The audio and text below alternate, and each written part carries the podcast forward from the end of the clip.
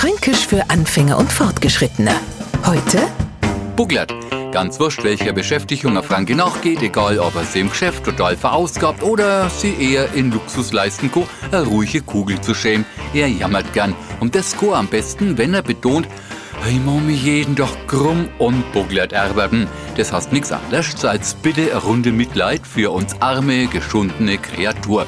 Für Buglert haben wir allerdings nur andere Verwendung und die kommt meistens vor Familientreffen zum Einsatz, weil schau es, wenn man gefragt, wer ist alles zu deinem Geburtstag gekommen, dann sagen wir ganz einfach, naja, halt wie immer, die ganze buglerte Verwandtschaft.